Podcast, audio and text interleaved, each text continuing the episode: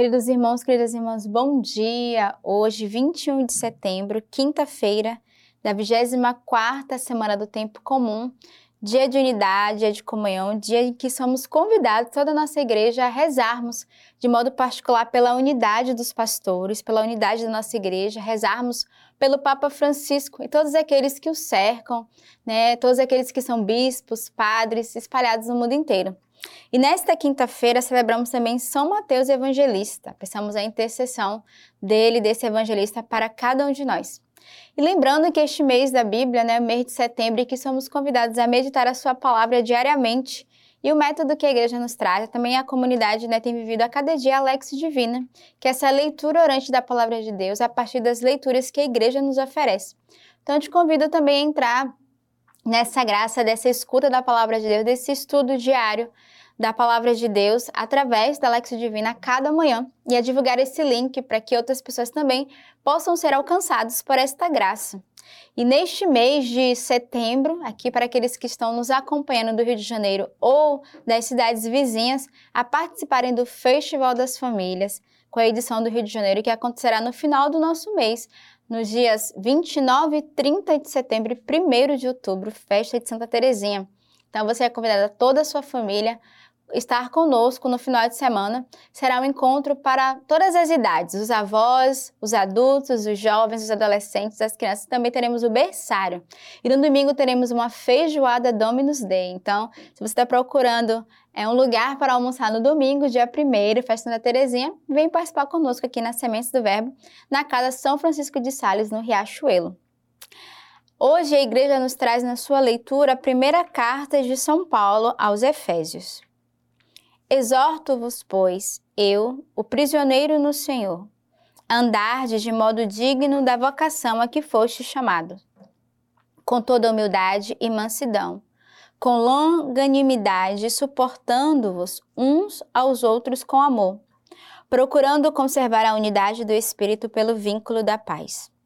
Há um só corpo e um só Espírito, assim como é uma só a esperança da vocação a que foste chamado Há um só Senhor, uma só fé, um só batismo, um só Deus e Pai de todos, que é sobre todos, por meio de todos e em todos. Mas a cada um de nós foi dada a graça pela medida do dom de Cristo. E Ele é que concedeu a uns ser apóstolos, a outros profetas, a outros evangelistas, a outros pastores e mestres para aperfeiçoar os santos em vista do mistério, para a edificação do corpo de Cristo, até que alcancemos todos nós a unidade da fé e do pleno conhecimento do Filho de Deus, o estado de homem perfeito, à medida da estatura da plenitude de Cristo. Então, São Paulo hoje nos traz na carta do, de Efésios essa passagem muito bela. E São Paulo começa exortando, né? Eu, prisioneiro no Senhor, a andardes de modo digno da vocação a que foste chamado. Eu creio que para nós, consagrados, nós missionários que demos a nossa vida, já é uma primeira chamada de atenção. Porque São Paulo vai dizer: andai de modo digno a tal vocação que foste chamado. E a vocação que o Senhor nos chamou hoje é sermos fiéis a Ele, a Sua palavra. E somos convidados a darmos testemunho disso, a andarmos de forma digna com aquilo que nós pregamos, com aquilo que nós vivemos e testemunhamos. Então, hoje é um desafio para cada um de nós, mas também a você que está nos acompanhando em casa.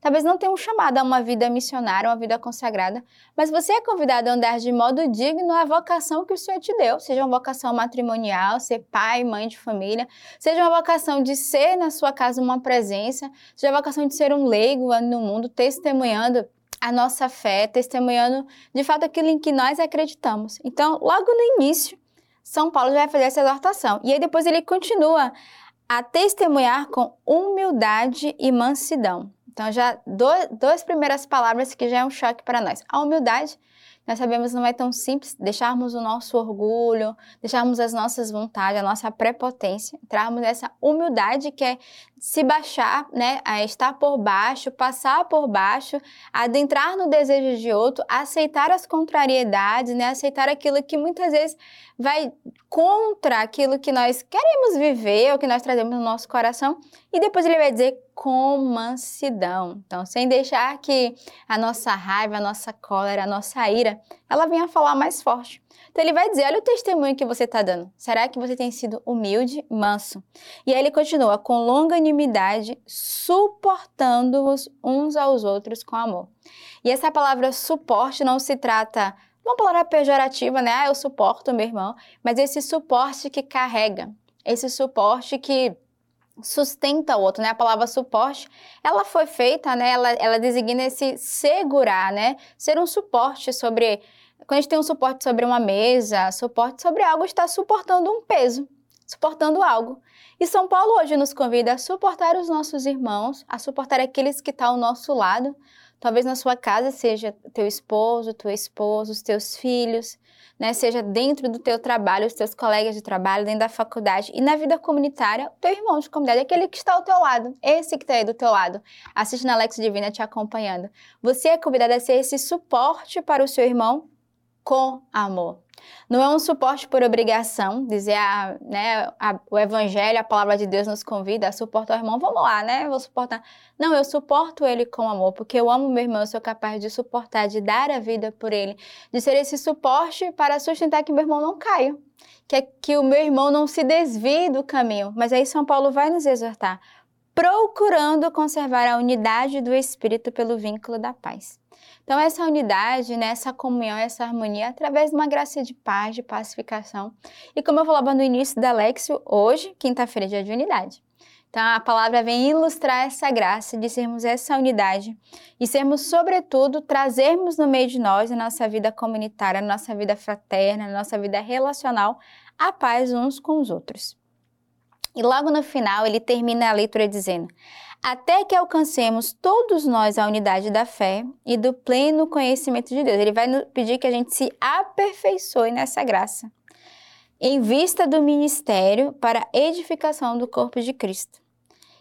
Chegarmos ao estado de homem perfeito à medida da estatura da plenitude de Cristo. Então, é uma grande missão que São Paulo hoje nos convida e nos exorta a viver neste dia. O salmo de hoje é o Salmo 18. Os céus contam a glória de Deus, e o firmamento proclama a obra de suas mãos. O dia entrega a mensagem a outro dia, e a noite a faz conhecer a outra noite. Não há termos, não há palavras, nenhuma voz que dele se ouça, e por toda a terra sua linha aparece, e até os confins do mundo a sua linha, linguagem. Vou repetir. E até os confins do mundo a sua linguagem. Então, neste dia, o salmista vai nos fazer esse convite, né? O céu contam a glória de Deus e o firmamento proclama a obra de suas mãos. Somos convidados nesse dia a cantar, a contar a glória, a graça de Deus no meio de nós. Somos convidados nesse dia a reconhecer, né, a proclamar a bondade do Senhor, que permanece de dia e de noite para cada um de nós. O evangelho de hoje é do livro de São Mateus. Indo adiante, Jesus viu um homem chamado Mateus, sentado na coletoria de impostos, e disse-lhe: Segue-me. Este, levantando-se, o seguiu. Aconteceu que, estando ele à mesa na casa, vieram muitos publicanos e pecadores e se assentaram na mesa com Jesus e seus discípulos. Os fariseus, vendo isso, perguntaram aos discípulos: Por que come o vosso mestre com os publicanos e os pecadores? Ele, ao ouvir o que dizia, respondeu: Não são os que têm saúde que precisam de médico, mas sim os doentes. E depois, e aprendei o que significa. Misericórdia é que eu quero, e não sacrifício. Com efeito, eu não vim chamar os justos, mas os pecadores. Essa palavra é um consolo para cada um de nós. Se nós hoje servimos ao Senhor porque fazemos parte desses doentes, né, desses pecadores que precisam né, da misericórdia de Deus e que são alcançados pelo seu chamado. Então, o evangelho de hoje vai falar do chamado de Mateus. E o mais é, impressionante foi a prontidão de Mateus. Ele que vivia ali na coletoria de impostos, nós sabemos que era uma, uma profissão talvez não tão agradável, né, difícil, mas ele pronto a deixar tudo e seguir o Senhor. A palavra vai dizer: Jesus passou e disse: segue-me. Este, levantando-se, o seguiu. Então, Mateus não calculou no seu chamado. Ele deixou tudo e seguiu o Senhor. Ele prontamente, né, apressadamente, como a Virgem Maria, seguiu o Senhor e nós somos chamados também a estar nessa mesma prontidão. Né? O chamado do Senhor, ele se renova dia após dia, né? A cada dia o Senhor relembra o seu chamado e a cada dia devemos ser como Mateus, prontamente seguir ao Senhor. Depois, mais embaixo, ele vai ser questionado, né? Porque Mateus ali de fato era uma condição, estava ali na coletoria de impostos, vive ali no meio dos publicanos, né, dos pecadores, e eles vão questionar o Senhor por que que está comendo, né, com, a, com aquele povo, por que que ele se misturava, por que que ele acolhia, e é, Jesus vai dizer, né, eu não vim para aqueles que precisam, né, para aqueles que estão sadios, que não precisam de remédio, não precisam de, de cura, mas ao contrário, ele vai dizer: não são os que têm saúde que precisam de médico, mas sim os doentes. Com efeito, não vim chamar os justos, mas os pecadores. Então, o Senhor chamou Mateus porque ele conhecia também, a, a, com certeza, a fragilidade humana do seu coração, conhecia ali que ele necessitava desse chamado de seguir ao Senhor e deixar tudo.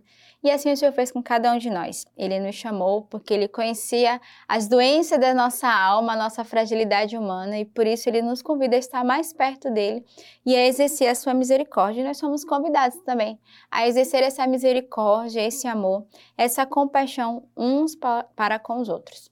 Então, nesta quinta-feira, nesse dia da unidade, renovemos a nossa comunhão e a nossa unidade com o Senhor. Renovemos o nosso chamado, a nossa pertença nessa alegria da certeza de que o Senhor nos chamou porque não somos os melhores, mas ao contrário, somos os pecadores que precisamos da sua misericórdia. Então, tenhamos nesta quinta-feira um belo dia que Deus os abençoe.